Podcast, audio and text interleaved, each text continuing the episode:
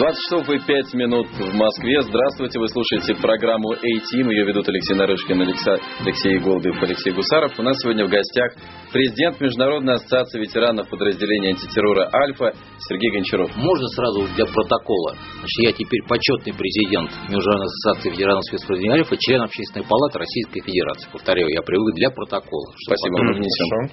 Здравствуйте.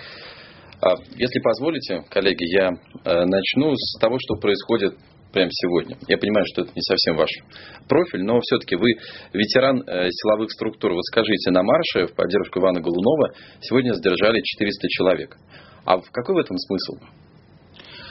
Наверное, как э, человек, который действительно касается правоохранительной системы, если вы знаете, есть закон о массовых мероприятиях. И когда проводится какое-то массовое мероприятие, подается заявка, которая рассматривается той префектурой и теми э, чиновниками, которые отвечают за проблему безопасности в данном районе. Если заявка подтверждена и разрешено проводить мероприятие определенного места и время с такого никаких проблем, никаких задержаний быть не должно. Если митинг не санкционированный, то, естественно, полицейский или там Росгвардия предупреждает о том, что митинг незаконен, у вас нет разрешения и просим покинуть данную территорию. Если люди провоцируют или, по крайней мере, не согласны с таким решением и, еще раз повторяю, вызывают какие-то там провокационные действия в отношении сотрудников полиции и Росгвардии, то возможно задержание эти законы. Подождите, вы, вы, интересно, вы сейчас выступили как представитель э, префектуры, это замечательно, и нам э,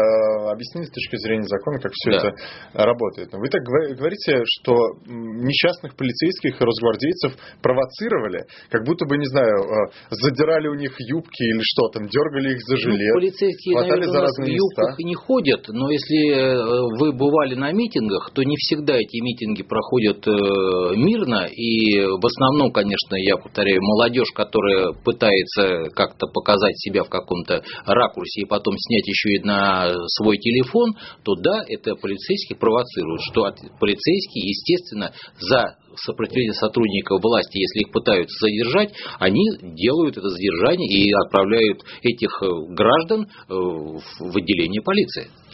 Ну вот скажите, с точки зрения, а, в том числе и террористической безопасности, вот сегодня полиция фактически кольцом окружила свое управление на Петровке. Я понимаю, в этом, возможно, был бы смысл, если была бы разъяренная толпа, вооруженная, которая шла бы линчевать э, за беспредел. Но это была интеллигенция против обученных вооруженных людей, которых, если ты тронешь, будет срок. В чем а смысл? Вы помните такой, мер? такую э, ЧП, когда, я не помню в каком городе, взорвали приемную ФСБ России? Помните, да? В Архангельске. Да, в Архангельске, да, совершенно верно, да, не так давно. Так что вот это сравнение, может быть, с какой стороны вы и правы. Это было не во время акции. Это я согласен. Но в то же время полицейские, те люди, которые занимаются правопорядком, они должны принять все, все как говорится, ракурсы развивающих событий, и поэтому я не вижу в этом ничего плохого, если полицейские без применения каких-то там насилий охраняют э, то здание, в котором находятся, э, как говорится, представители э, силового блока, правоохранительного блока города Москвы. В чем проблема? Что, они кого-то не пускают? Или они... Да, они не пускали людей на Петровку физически. Да. А почему они его должны пускать, если бы они запретили полицейские это делать? Вот и все. Я не могу понять, в чем вопрос-то? Я пытаюсь понять с точки зрения здравого смысла и с точки зрения, возможно, и мер безопасности в том числе. Но получается, что полицейский произвольно запрещает людям ходить по какой-то улице. Ну, ему так захотелось, полицейскому. Такого не может быть. Полицейский не может запретить ходить по какой-то улице, потому что в любом случае для этого должно быть или решение власти, или решение той правоохранительной системы, которая запретила данное мероприятие или данный проход. Такого, что полицейский подошел сказал, вы не ходите по этой улице, я такого не встречал, не знаю, Но это пока, может быть, все впереди. Давайте не будем загадывать пока, у нас достаточно и так проблем без пока. Я просто пытаюсь понять, с точки зрения именно безопасности, чем могут... Э, вот люди пришли, постояли с, с плакатами у, у стен ГУВД. Пришли и ушли. В чем проблема? Почему Еди, их надо метелить, еди, задерживать, ну, Давайте я слово не будет так. Метелит это... Это слово, мягкое слово. Да, не подходит к этому, потому что если человек стоит одиночный пикет с плакатом, никто никаких действий против него применять не имеет права. Это вы прекрасно знаете, вы тоже, наверное, все-таки знакомы с законом. пришли люди в футболках с надписью «Я, мы, Иван Голунов». Пришли бы ГУВД и ушли.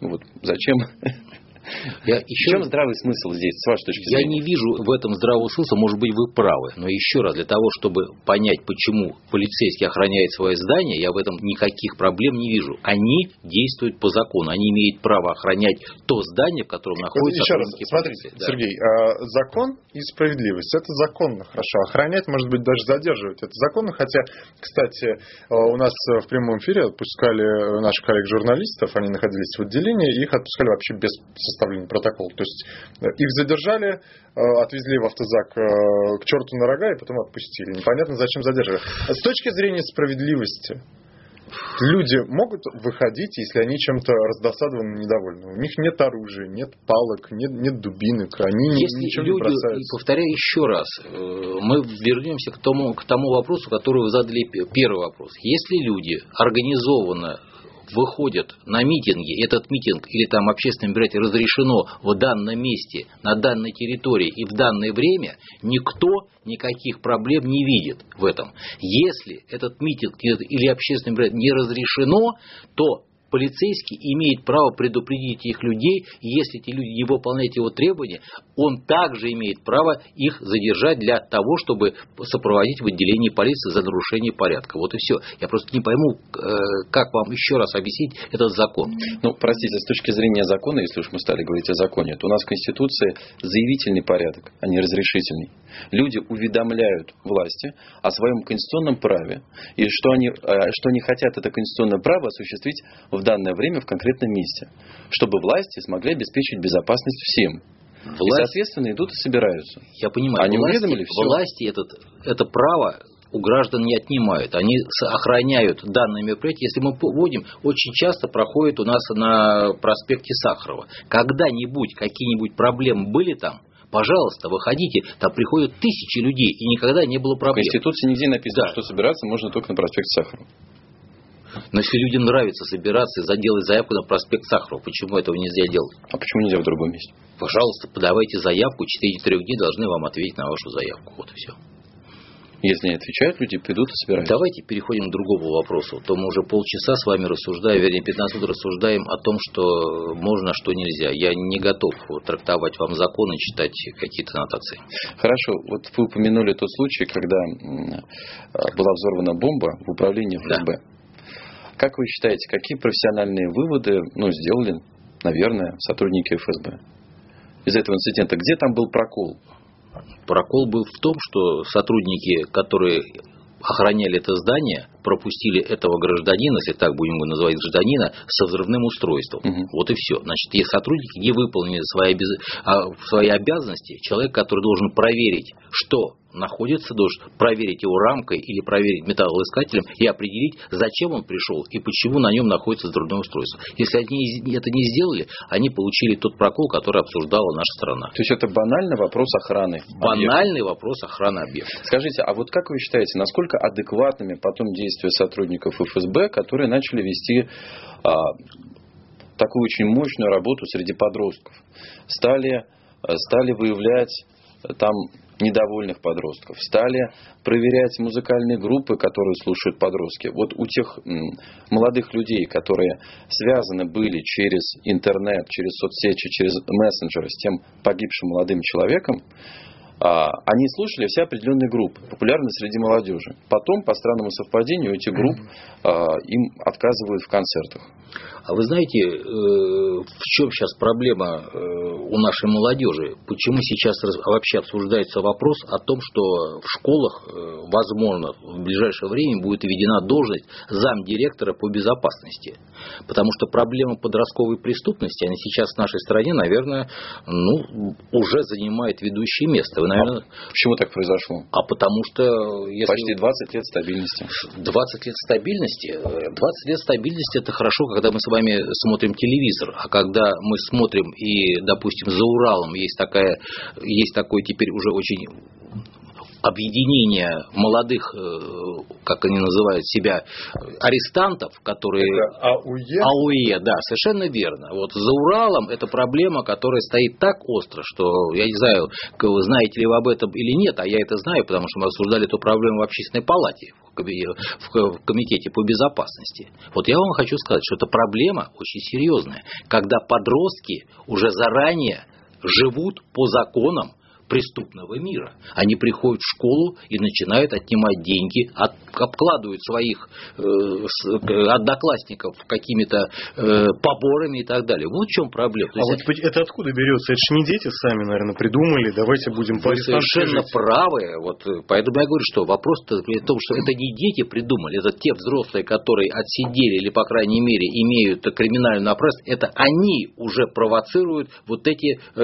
общественные движения, которые поддерживают арестантов, собирают деньги, как называется у них по, по их э, фене, греть зону. А почему так? У нас с каждым годом растет армия силовиков.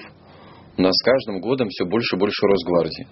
Они закупают новое оружие, новое оборудование. ФСБ тоже крепнет год от года. Это видно. Почему тогда так происходит?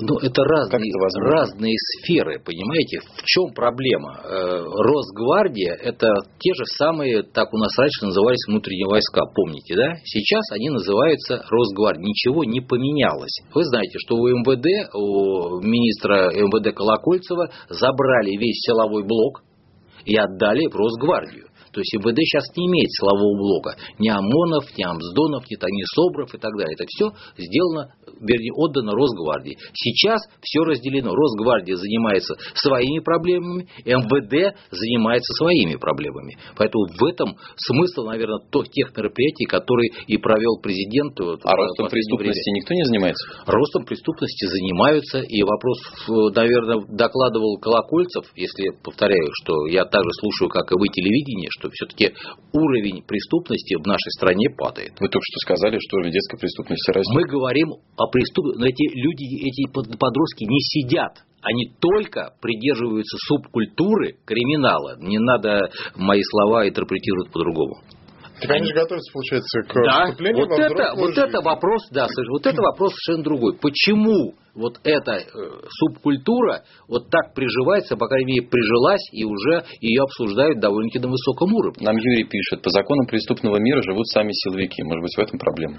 Слушатель Юрий. Ну, кстати, да, история с общиком, э, полковником Захарченко тема хорошая, я с вами могу согласиться и говорю откровенно, когда я услышал приговор, э, я не был удивлен, э, совершенно не был удивлен, но меня удивила трактовка суда, что он просидел более, кажется, трех лет, да, если я не ошибаюсь, ну, долго он сидел, и следствие не выявило коррупционную составляющую, определило бы объявление о взятке, если я не ошибаюсь, 850 тысяч долларов от какого-то банка и э, скидочную карточку на ресторан, если я не ошибаюсь, какой, на 3 миллиона. То есть ему вменили две позиции.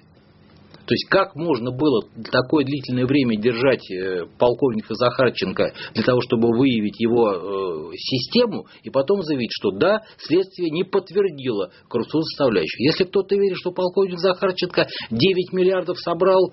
Э, Донаты. Да, да, да, совершенно верно, то, наверное, это проблематично. И я думаю, что полковник Захарченко, если он не открыл или, по крайней мере, никак называется, не сдал своих, своих сообщников, то есть он, наверное, получил какие-то определенные гарантии для своего дальнейшего прохождения э, отсидки в красной зоне. Какой вывод мы делаем?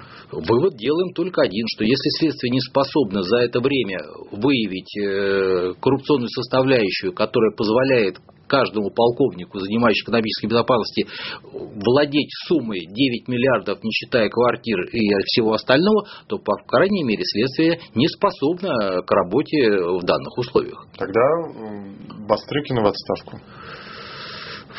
Если громкое, громкое э, расследование приводит э, к такому мне кажется, мне кажется, что Бастрыкин э, и ему он сделает выводы, я в этом уверен, потому что уже поднимается определенный такой, как говорится, тоже волна, в которой все-таки хотят понять, почему суд принял такое решение и как с этим быть. И второе, ну, вы, наверное, знаете, мы только, вы затеваю уже тему по журналисту к этому Голунову. Иван да? Голунов. Да, Иван Голунов. Вы, вы же, наверное, прекрасно понимаете, что это влияет не то, что это приказал там кто-то очень большой начальник. Вопрос в том, что человеческий фактор очень серьезно в этих структурах, особенно в полиции. Каждый начальник э, хочет, э, ну, грубо говоря, выслужиться. То есть, видя, что этот журналист якобы против власти что-то делает, значит, они решили сами возможно, да, по инициативе этого журналиста закрыть. Но кто им давал на это право? Как и сейчас, подождите, да, интересная версия. Да. Значит, по полиция решили поиграть в таких по, по крайней мере, что ли? если вы не владеете... Ах, этот гадина Голунов, да. он расследует не владеете... похоронный бизнес да. в Москве. ну если вы не владеете посадим. информацией, на сегодняшний момент два генерала на, по представлению Колокольцева представлены для указа президента ну, на увольнение. Да. В, этой части, что в этой части, наверное, уже реакция последовала. И на, на, на эту тему все поняли только одно, что если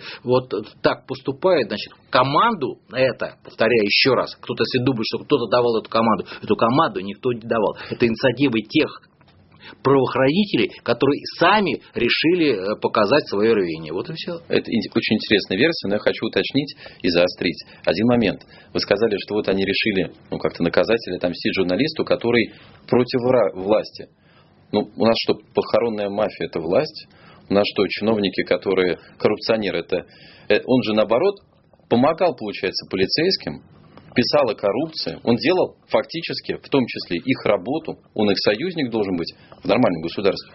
Почему, почему считается, что когда человек пишет о коррупции, он против власти? Я не считаю, что у нас ненормальное государство. Я бы не, под, не стал соглашаться с этим словом. Я считаю, что государство у нас нормальное, но вот те э, серьезные проблемы, которые с вами обсуждаем, они существуют, и думаю, в ближайшее время, в ближайшее время, если мы решим, что они уйдут с нашего обсуждения, это не так, они будут еще долго теребить наше сознание.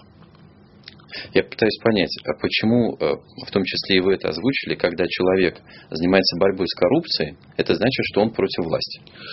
Самое маразматическое положение в том, что арестовали э, чиновника или там сотрудника, который возглавлял борьбу с коррупцией, и он оказался коррупционером. Вот что маразм в этой, в этой ситуации. Вы понимаете, в чем самое главное? То есть сейчас о Дмитрии Захарченко да, да, вот в чем проблема. Человек, который борется с коррупцией, он является сейчас э, главным коррупционером на 9 миллиардов. Вот только при этом не расследовали до конца. Да, вот, да, вот государство, вы говорите, государство Нет, подождите, получается, вы сейчас, вы сейчас провели только что параллель между Дмитрием Захарченко и журналистом Иваном Голуновым, получается. Разве это так, раз, простите, но разве такая параллель, она вообще как-то обоснована? Параллель обоснована в том, что по Голунову произошло, и все уже, наверное, думаю, что всем ясно, совершенно точно нарушение закона, и это будет принято, вернее, к обсуждению, думаю, что эти два генерала будут уволены, наказаны, потому что генерал увольняет только президент указом. Все остальные подчиненные этих генералов, я думаю, тоже понесут указания. По Захарченко это проблема следственных органов, которые за годы не могли доказать коррупционную составляющую. Вопрос не ко мне, вопрос к следователям, которые вели это дело. Почему 9 миллиардов якобы э, Захарченко получил откуда-то неизвестно. Кто-то... Скажите, пожалуйста, Сергей, а когда, ну, мы знаем от правозащитников, от адвокатов, что наркотики в принципе в России подбрасывают э, людям. И очень часто по э, той самой 228 статье люди уезжают э, ну, на зону, скажем так, не, не вполне заслуженно. Здесь, получается, тоже полицейские на местах, они хотят кого-то наказать. Я бы так сказал, что... Вот... Не все же просто занимаются э, антикоррупционными я с вами, Нет, я с вами соглашусь. Если вы хотите сказать, что я вот там защищаю честь мундира, да, я э, на то, да, да. берегу свой мундир и хочу его защищать. Но вопрос в том, что проблемы, которые мы обсуждаем, они есть, они никуда, никуда не ушли. Голунову, ну, не хочу сказать, что повезло, это, и повторяю еще раз, он медийный человек. За него, ему повезло. Да, да, ему повезло. Тогда, значит, мы дальше рассуждаем рассуждаем, что а если бы он не был медийным человеком, просто обыкновенным обывателем, то есть это бы так и сошло этим полицейским. Я же мысль мою понимаете? Вот да. в чем проблема. И, делал и поэтому, что? когда я вот э, говорю откровенно, когда я был депутатом, пять созывов в Московской городской думе, обсуждали э, проблему о том, что давайте переименуем милицию в полицию, у нас будет порядок, я был категорически против этого. Потому что есть такой анекдот, помните, публичный дом, да, не мебель надо менять, а девочек.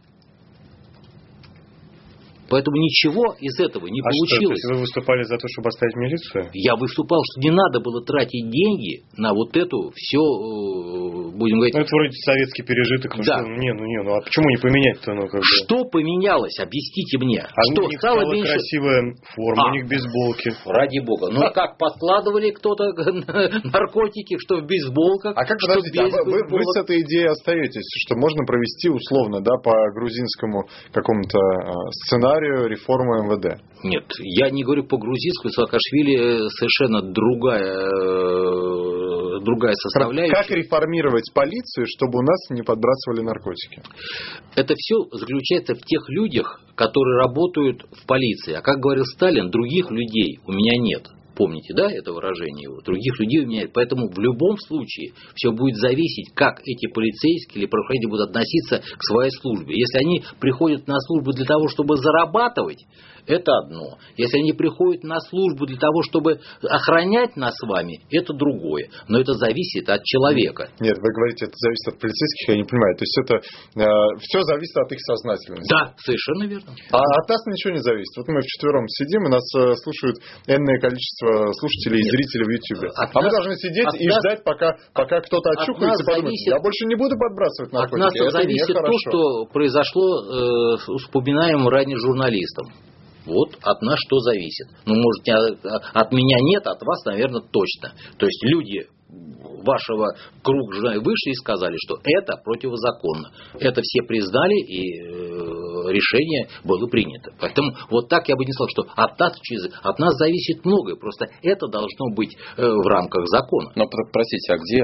Ведь в рамках ФСБ, насколько вы мне, может, поправите, но, по-моему, есть целый, целое управление, которое следит за тем, чтобы сотрудники правоохранительных органов так не делали, не нарушали закон. Есть. Есть управление собственной безопасности МВД. Есть огромное количество людей, которые... Верно. Это не журналисты должны, в конце концов, постоянно а, поднимать шум, а, чтобы, чтобы невиновных людей не сажали в тюрьму. Правда? с вами полностью согласен, что это вопрос тех людей, которые должны нести службу собственной безопасности для того, чтобы полицейские не нарушали закон. Нарушен закон в отношении этого журналиста, и, повторяю, это признали все. Что э, можно сказать по-другому? Но получается, что надо распускать управление собственной безопасности МВД и такую же структуру в ФСБ. За бездействие, за ненадобностью. Не готов сказать, что их надо распускать. Мне кажется, свою работу они выполняют, а то, что были нарушения и будут эти нарушения. Вы сказали, что каждый начальник стремится выслужиться. Вот сейчас двух Я генералов не сказал, что каждый начальник. сказали, я запомнил, Ну, сказали, давайте. каждый начальник стремится выслужиться. Вот двух генералов сейчас, даст Бог, снимут. По вашему мнению, много таких еще останется генералов, полковников? Мне трудно сказать, я их не считал, откровенно сказал. А генералы, кстати, они э, вообще, э, их, они за дело пострадают? Согласно тем э, нововведениям, ко- которые введены в полиции и э, то, что указал президент, начальник несет ответственность полностью за действия своего подчиненного. Де- Подчиненный нарушил закон, начальник несет полную Почему ответственность. не эти министра люди, тогда? Да, они подчиненные Ну, Колокольцеву? наверное, вопрос тогда это уже будет решать, повторяю, не я и не вы, это будет решать президент. Если А их начальник президент, конечный. начальник Колокольцева президент совершенно Значит, он верно. тоже несет ответственность за действия подчиненных. по крайней мере, Колокольцев после этой истории с Голуновым должен в отставку уйти, по-вашему? Я не думаю, что у нас в России такая практика существует. Это у Ну, нас, она может появиться, но должен, по-вашему, это было бы по крайней мере, может быть, так и было бы справедливо. Да на сегодняшний момент я не вижу тех обстоятельств, которые бы э, решил Колокольцев написать рапорт об отставке. Но э, с точки зрения, скажем так, чести мундира, это было бы воспринято хорошо? Вообще я считаю, что человек, который провинился, для него его э, имя, оно должно, конечно, быть э, сохранено. То есть он не должен, э, вот вести себя так до тех пор, пока его уволят самого. Но повторяю, это этикет чиновничества аппарата России. На сегодняшний момент я редко встречаю, или, по крайней мере, не знаю, может быть, вы чаще, когда чиновник даже провинился, чтобы он подавал э, прошение об отставке. То есть проблема в этикете общей практики? Проблема в этикете а то, что общей практики. министр провинился, вы Это будет согласны? решать президент. Да, подчиненные министра допустили данный факт. И я так думаю, что Колокольцев, подавая прошение и ходатайство президенту об увольнении данных генералов, он поступил совершенно правильно. Я напомню, что в нашем эфире президент Международной ассоциации ветеранов подразделения антитеррора «Альфа» Сергей Гончаров. И сейчас мы уходим на новости. Программа «Эйтим».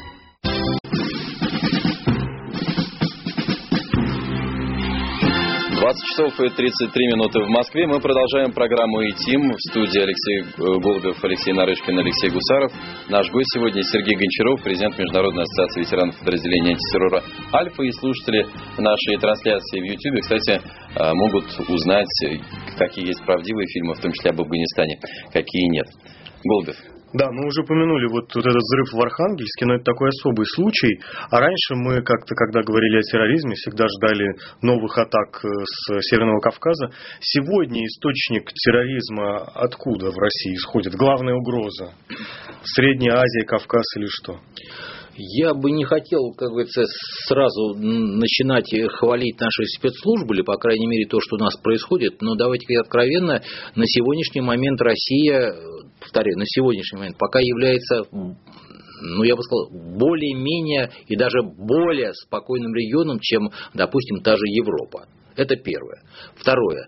То, что вы указываете Северный Кавказ, ну, вы знаете, сейчас э, проблема, она существует. Но как она была раньше, это, конечно, э, на несколько порядков ниже, и это надо признать. Потому что на сегодняшний момент то э, состояние, в которое все-таки мы привели после двух чеченских кампаний этот регион, он позволяет нам говорить о том, что угроза, она есть, но не такая серьезная, как была раньше. Сейчас самая большая угроза, которая существует для нашей страны, это Средняя Азия. Это первое. И второе, давайте говорить откровенно, э, Северного Кавказа, э, если я не ошибаюсь, до от 4 до 6 тысяч э, выходцев с российскими паспортами выходцев Северного Кавказа воевали в Сирии. И сейчас проблема заключается в том, что сейчас 2 тысячи женщин с детьми выходцев Северного Кавказа находятся на территории Сирии. Представляете, две тысячи. То есть их мужья погибли или там потерялись, ну, в общем, военных действий. А эти женщины с детьми остались, и дети-то ни в чем не виноваты. Как решать? Европа поставила четкие, ясные, сказала, что боевиков с нашими паспортами, даже с нашими европейскими паспортами, там, Франции, Англии там, и так далее, их на сегодняшний момент до 6 тысяч. Они принимать не будут. Угу. Принимать не будут ни под каким соусом. Это очень хорошая проблема. Да, сейчас, а что делать, что делать сейчас в Европе находится полторы тысячи, полторы тысячи установленных боевиков в Европе.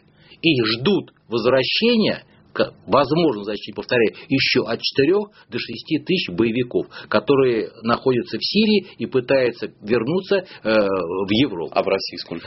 В России на сегодняшний момент вернулось, наверное, по данным э, около 500-600 человек, но они в любом случае по проверке спецслужб не являются, по крайней мере, на, сегодня, как говорится, на сегодняшний момент теми э, боевиками, которые могли бы сразу сидеть в тюрьме. Потому То есть, что, как это как-то повоевали, а, вот, окей, вот, да, нормально. я хотел сказать, что война, заметили, что война какая-то странная в Сирии, да? Воевали, потом боевиков с одной территории выпускают на другую территорию. Вы не берите только тяжелое вооружение, да, не берите там э, свои там шайтан эти машины, а выходите только там своим огнестрельным оружием. Потому что те интересы, которые столкнулись в Сирии, они не позволяют России навести окончательный порядок в этой стране. Потому что интересы столкнулись Турции, интересы столкнулись России, интересы столкнулись Ир, да, Ирака, интересы в какой-то степени столкнулись уже и Израиля. Простите, мы сейчас еще поговорим о геополитике, но вы только что сказали для нас э, совершенно неожиданную вещь, что люди, которые воевали в Сирии, возвращаются Нет. в Россию, их как-то проверяют и вот а, отпускают. Хочу еще, опять люди, опять, давайте, люди, я не говорю, может быть, я не так сказал, это боеви, боевики, не, неправильно. Вопрос в том, что глава Чечни, Кадыров, вернул уже многих женщин и детей из Сирии Чечню. Это другая проблема. А зачем? Вот зачем? Вот эти детишки вырастут и скажут, папку Путин у меня, вот значит, Это вопрос, наверное, не ко мне. Вот, допустим, э, господин э, директор службы, э, Федеральной службы безопасности Бортников, он ну, категорически против был такого решения господина Кадырова. Но... А как? То есть Кадыров сильнее оказался у нас? Ну, сильнее я не скажу, Кадыров считает, что вот те женщины и дети, которые были на территории Сирии, они не являются боевиками. Я думаю, что все-таки а спецслужбы, спецслужбы, спецслужбы он считает, что все-таки не надо было возвращать этих женщин на территорию нашей ну, а страны. Почему? Да. Ну, потому что в любом случае, если женщина являлась женой э, боевика, и правильно, она долгое время была там, по всей видимости, она тоже является в какой-то степени участием того боевого процесса, который... Я правильно понимаю, что есть угроза так называемых черных вдов, что, что на этих, значит, этих женщин могут использовать как шахидок? Совершенно верно. Тогда так получается вопрос. Глава Федеральной службы безопасности а мы все-таки Российская Федерация, считает, что есть серьезная угроза возвращения в Россию тех людей, которые могут представлять угрозу террористической безопасности. Еще, давайте еще раз говорю. А глава региона считает тех, иначе. Не тех людей, а женщин и детей. Повторяю еще раз. И вы же видели эти передачи, когда показывали по российскому телевидению о том, как возвращаются Вы сейчас, эти простите, бьете на жалость. И женщин. На милосердие. Но ну, с точки зрения... Вот я просто пытаюсь стать на позицию Бортникова, который должен рассуждать хладнокровно, потому что, с одной стороны, на, на одной чаше весов. Мне эта позиция претит, сразу скажу. Я за женщин и детей двумя руками. Но с другой стороны, есть э, женщина, которая, не дай бог, которую будут использовать как шахетку, погибнет гораздо большее количество людей. И глава Федеральной службы безопасности считает, возможно, так. Он против, а получается, что глава региона считает иначе и действует по-своему, ну, как-то это, вам не кажется это странно? По крайней мере, на сегодняшний момент я думаю, что вот то, что начал Кадыров, я не вижу за последнее время, возвращаются ли эти женщины с детьми на территорию Чечни. Но эти случаи, которые мы с вами осуждали, они были, и они освещались, повторяю, по центральному телевидению. И если они освещались по центральному телевидению, я думаю, что этот процесс э, все-таки согласован э, с высшим руководством страны. У нас в эфире Сергей Гончаров, почетный президент Международной ассоциации ветеранов подразделения антитеррора «Альфа». И член общественной палаты. И член общественной палаты. А это проблема для безопасности России, когда мнение губернатора выше, получается, по факту, чем мнение главы ФСБ? Я не могу сказать, что это какая-то проблема выше или ниже, но уверен в том, что даже при том, что эти женщины вернулись, совершенно точно могу сказать, что они в любом случае э, прошли э, проверку спецслужб Российской Федерации. Хорошо, теперь вставая на другую позицию. Давайте. А, что женщин и детей надо в любом случае защищать. А, тогда не очень понятно. Вот это люди, которые реально были в ИГИЛ. Возможно, их как-то обманули, ну, или, или еще что-то с ними сделали. Запрещенным на территории Которые России. запрещены на территории России. Террористическая организация, они реально там были. Варвара Караулова, девушка, которая не доехала до Сирии, которую обманули, и все это признают. Почему она отсидела э, реальный срок? Как так? Люди, которые были в террористической организации, да, возможно, там есть смягчающие обстоятельства, но они там были. И девушка, которая там не была, они возвращаются, живут после проверки спецслужб нормальной жизнью, девушка сидит срок. Почему ее нельзя было Нет, проверить? Она не сидит, она уже отсидела, ее она уже отсидела. Вышла, Слава да, Богу. Раз. Это вопрос, не отменяет проблему. Да, вопрос не отменяет проблемы. Девушка это пошла сознательно на... Нет, ее обманули. Ее психологически обработали профессионалы Давайте так. своего дела. Наверное, судья, который выносил решение, вот слово «обманули», оно не прописано в законе. Понимаете, есть закон нарушение закона и не нарушение закона. Такого слова «обманули», такого в законе нет. Поэтому она понесла наказание согласно нашего законодательства. Ну, хорошо, вот смотрите, а, а, опять Почему мы- тогда мы те люди, которые были в террористической организации, не несут ответственность согласно нашему законодательству? Они пока не несут, потому что не доказано их участие в боевых действиях. Жена, а, А она не участвовала в боевых действиях. туда вообще. Еще раз, Она не была там. Да роли не Нет, играет. ну не про законы. Подождите, вы говорите, роли не играет? Подождите, про, про логику вообще, про, опять же, про справедливость. Справедливо, когда человек, который не доехал до э, Сирии, не жил в каких-то там лагерях, бараках Ну, и так далее, Вы знаете, кто, срок, э, а э, те, кто там был, эту девочку они- Караулову вообще э, решил эту проблему-то? Это ее Какую? отец. В смысле? Да, отец Карауловой, он решил лично эту проблему. Он поехал э, в регион и вызволил свою дочь, которая перешла уже границу. Чтобы здесь ее дома Да, посадили. чтобы здесь она ответила по закону. Какое-то отношение имеет к тому, что одну на- наказывают, а других нет, которых защищает глава отдельного региона. Да мы не знаем, он не защищает, еще не доказано, они вообще участвовали в боевых действиях или нет. Но при чем здесь сейчас мы вот хотим понять, Но против них не заведены же дела, нету Да, процесса. конечно, процесса Вы нет, понимаете, никто не собирается выяснять, она разделяла убеждения своего мужа, она собиралась там, значит, вот этот, э, участвовать в ИГИЛе и так далее. Почему так мягко относятся к другим, так сурово к другой? Повторяю, я бы сказал, что это проблема тех э, следственных действий, которые проводили э, работники того аппарата, которые занимались этой проблемой. Или Я это проблема извините? того, что существует зона влияния главы отдельно взятого региона, куда сотрудники ФСБ не могут сунуться? Совершенно не так. Совершенно не так. Кадыров принял решение, вы только сказали, о милосердии. Он решил. И мы, ты- вы сами согласились, что да, действительно, наверное, решение... Милосердие очень часто Да. противоречит закону. Повторяю еще раз. Он Милосердно был бы Варвару он вернул, он вернул э, детей и женщин, женщин, которые были на той территории ИГИЛ. Доказать о том, что они являются боевиками, или, по крайней мере, были в военных действиях и воевали на стороне ИГИЛ, этого это никто не доказал. И по закону они невиновны. Хорошо, Сергей Алексеевич, вот есть мнение, что Я не Чеченская республика на сегодняшний день слишком, ну, чересчур для, даже для федеративного государства, э, суверенно, что ли, самостоятельно и при этом весьма милитаризирована. Вот как вы это прокомментируете? Я считаю, что на сегодняшний момент, как бы то к Кадырову не относились, мое мнение, что только такой руководитель, как Кадыров, способен на сегодняшний момент в сегодняшней э, составляющей нашего российского государства удерживать тот регион и ту республику, которую он руководит.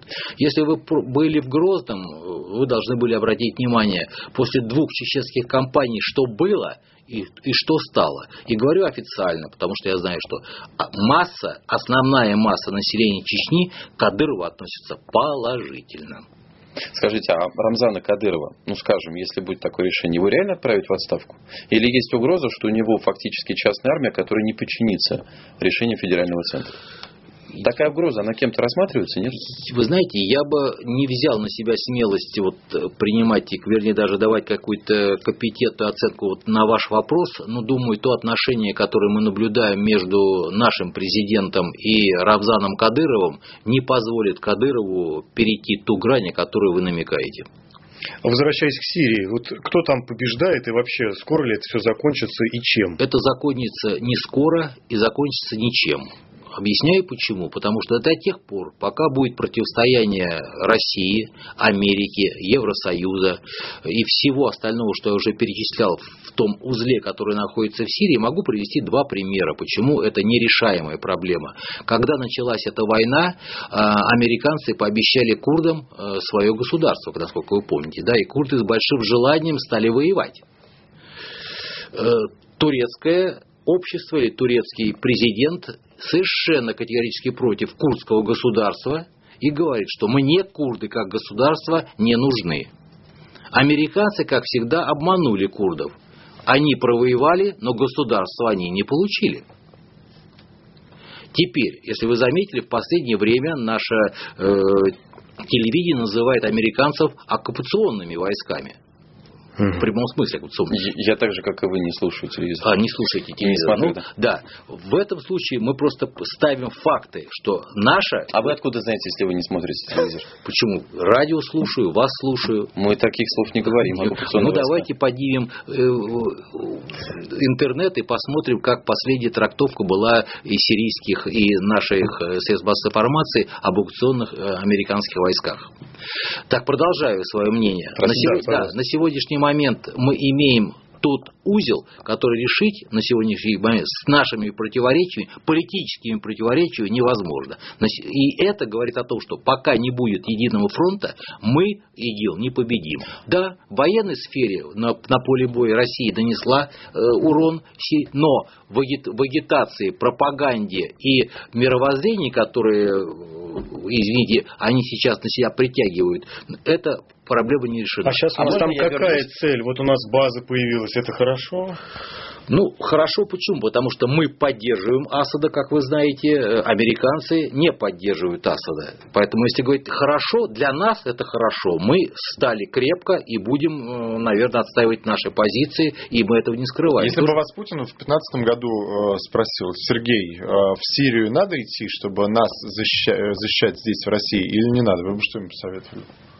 Как тактика. Не Я- геополитика, Да, безопасность. я, То, бы, как нам это я, бы, я бы сказал так, что на сегодняшний момент, считая себя великим, э, великой страной и серьезным государством, мы должны защищать интересы нашей страны. Поэтому если президент или считает, что наши интересы ущемлены, или мы имеем там свои интересы, почему нам не действовать? Почему американцы в Венесуэле назначают какого-то э, к- э, этого к- Гуайдо. Гуайдо, да, лидером или, по крайней мере, президентом, а мы должны, вложив Я туда на секундочку, это спикер парламента, который был избран депутатом, его избрали спикером Хочу- парламента, хочу еще и раз подчеркнуть. миллионы людей в его Хочу поддержку. еще раз, президент выбирается общим голосованием. Не американцы, Не не, американцы англичане, назначали его спикером. да, не имеют права назначать Гуайдо президентом. И говорят, Мадуро, а ты уходи. А мы говорим наоборот. Мадуро выбран венесуэльскими С гражданами, точки зрения он безопасности. является... Сложно в таких условиях, э, если бы к нам вдруг обратился Каракас с просьбой защитить Николаса Мадура. Ну, потому что у них проблемы с финансированием, у них есть вопросы лояльности силовиков, охраны ближайшей, его могут в конце концов предать и выдать США, вдруг они назначили какую-то... Ну, я, я чисто гипотетически рассуждаю.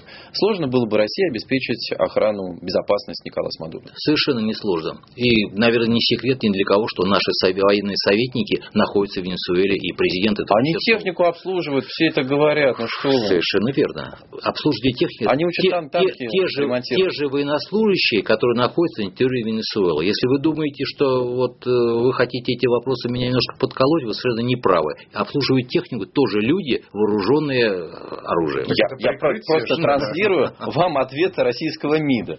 Я не хочу вас Ради подколоть. МИД спрашивает, там есть наши боевые части? Нет, это техники. То есть нас дурят, получается, когда нам говорят, что военные советники у нас в Венесуэле, это на самом деле э, супер какие-то обученные специалисты, которые Нет, готовы в случае чего защищать супер, президентский а- дворец. Не супер обученные специалисты. Это те люди, которые консультируют вооруженные силы Мадуры для ведения или предстоящего ведения, если на них будут нападать. Так Вот они во- вооружены для чего, с какой целью? Не понял. Но вы сказали, что они э, занимаются условно ремонтом техники, но они при этом вооружены. Ну, они по крайней мере, если вы вооружены? считаете, что там военнослужащий находится э, с, э, извините, резиновой палкой, наверное, вы тоже мне не поверите.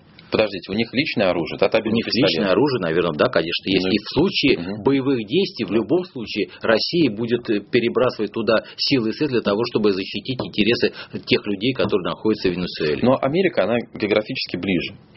Им перебросить туда там, спецназ и снять Мадуру гораздо быстрее, чем нам. Есть какой-то запасной план? У нас а есть уже там там, аэропорт какой-то с подхвата? Мы уже там, э, поэтому там не надо ничего э, изобретать. То есть это техники, вооруженные пистолетом, готовы защищать Николаса Мадура от американского спецназа. Или они сами его снимут? По крайней мере, наверное, в вашу интерпретацию я не могу поверить. Я тоже. Это то, что вы- это следует из того, что вы сказали. Я вас, Можно прости, про Караулову вернуться хочу. Вы бы, опять же, если бы вас э, э, Путин спрашивал совет, как нам поступать с, э, условно, бывшими э, женами вот этих вот игиловцев? Мы общее правило для всех. Мы их э, судим, как Караулова, участвовали они в боевых действиях, не участвовали, готовили они суп, или они где-то на границе зависли, или мы всех прощаем. Единая схема для всех. Вот один шаблон. Что скорее? по крайней мере, по единому шаблону никак нельзя в этой ситуации действовать, потому что каждая э, женщина, которая была в ИГИЛ, или там она или была, э, грубо говоря, наложницей этих боевиков, или она являлась активным участником боевых действий. Если следственные действия докажут, и суд докажет, что она не воевала, это один подход. Если она являлась активным боевиком, это другой подход. А как они могут доказать? Их там не было в Сирии. Так вопрос это уже опять, это не ко мне. Я, если вы думаете, что это недоказуемо, ну, наверное, я тоже с вами на этот вопрос спорить собираюсь. Не знаю, я, вы... я, я, я не получил ответ. Почему не может быть единой, единой схемы? А, у нас в, в России единое законодательство должно действовать на всю страну. Только почему-то получается в Чечне, на Кавказе у нас одни принципы, у нас одно отношение к женщинам, которые возвращаются из Сирии, а в центральной части совершенно Женщина, э, женщина, ну давайте говорить грубо, женщина вышла замуж э, в Дагестане, там, в Чечне, да. там, э, там, в Карачао-Черкесии, да. вышла замуж. Ее муж, ее муж явился по желанию и уехал в Сирию боевиком. Да. Она была на территории Сирии, родила пятерых детей, да. но не участвовала в боевых действиях. Она варила кашу, кормила детей. Это не ее, ее, ее, ее вернули, она вернулась с детьми сюда. Причем здесь дети и жена, которая не воевала. Понимаете, мы за женщин и за детей. Я думаю, никто из нас я рад, не что за женщин. Я тоже. Вот, мы просто хотим понять, а, неужели э, не может быть единого принципа? Если нет единого принципа, как могут применяться законы, как может существовать такое, такое государство, когда одна территория живет по одним законам, остальная по другим? Знаете, я не знаю, как вы понимаете единый принцип, я могу просто привести пример, что наше государство старается само себя ограничить в некоторых вопросах. Вы знаете, такое частные военные компании, да? Они существуют по всему миру. И в основном, Но не в России, в России вот, нет. Вот я хотел сказать, наши, как мы говорим, оппоненты имеют частные военные компании, которые решают очень серьезные проблемы. Потому что я не верю, что будет Третья мировая война, будут очень много прогрессировать локальные войны, и в локальных войнах основное боевое звено будут или спецподразделения, или частные военные компании. Пока наша Госдума не может э, протолкнуть закон о частных военных компаниях. Так я, они нужны? Я считаю, что это плохо. Да, они нам нужны. А, объясните. Потому что частные военные компании, они не, не являются э, рупором государства, они действуют по своим определенным законам. Это первое. И второе, при помощи этих частных военных компаний можно решать очень серьезные проблемы, что делают те же американцы. Простите, получается, что можно решать те проблемы, которые решать от имени государства как-то честно и открыто не очень хорошо. Ну, по кра... это какие-то скользкие По вопросы. крайней мере, да, наши, еще раз повторяю, слово может не нравится кому-то, оппоненты очень серьезно действуют за счет частных Я военных компаний. вам, возможно, открою сюрприз или секрет. Так и происходит. Так и происходит. Судя по огромным количествам публикаций, и наших газет, и западных. У Министерства обороны уже есть частные военные компании, уже есть структуры, которые работают там, где появляться в российской да, форме когда, не очень Когда хорошо. я увижу закон о частных военных компаниях, я могу а зачем? данный, данный факт Зачем закон, если так эта практика есть? Ну, вы знаете, я все-таки считаю себя законопослушным гражданином, поэтому я бы хотел видеть закон о том, что все остальное это уголовно наказуемое. Наемничество у нас доказывается российское законодательство до пяти лет. Хорошо, я думаю, в Министерстве обороны и в Генеральном штабе вас все услышали. До пяти лет. Хорошо. А как быть с теми людьми, которые ну, очень а, часто можно встретить, там, скажем, воевали а, в, в а, например, которые находятся в Африке. Российские наемники, официальные там военные фирмы. Очень много выходцев из России. Эти люди, когда потом сюда вернутся, Ник, им же грозит срок или нет? с вами не соглашусь. Если они выезжают, как вы говорите, воевать, они выезжают туда, вас уверяю, по другим документам, я имею в виду по туристическим визам. Подложным. Потом, я не говорил, что это вы сказали. Я говорю, они выезжают туда по туристическим Ну, конечно, визам. они не пишут, я еду воевать в вашу страну, да. Выявить этих людей можно потом? Если они являются наемниками, повторяю, у нас есть закон, они должны быть наказаны до пяти лет. А заинтересованы наши э, спецслужбы в том, чтобы выявлять наемников, которые в Африке воюют? Которые возвращаются сюда, у них боевой опыт, я не думаю, что к ним будут такие жесткие требования, если это действительно, как вы повторяете, они что-то там будут э, воевать или нарушать. Но на сегодняшний момент частные военные компании в России на сегодняшнем, повторяю, их по закону нет. А добровольцы, которые, например, в Донбассе повоевали, возвращаются к себе домой на Урал, в какие-то другие регионы. А мы можем их точно а, так же принимать? Нет, они называются у нас ополченцы. А в чем ну, разница наемника и ополченца? Наемник воюет за деньги, ополченец за идею.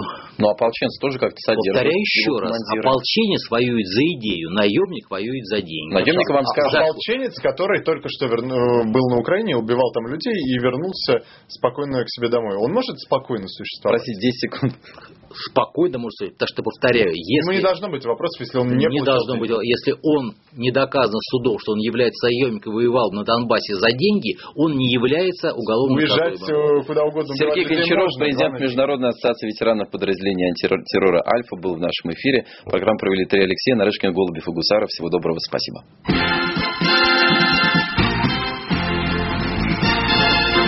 Это была программа «Эйтим».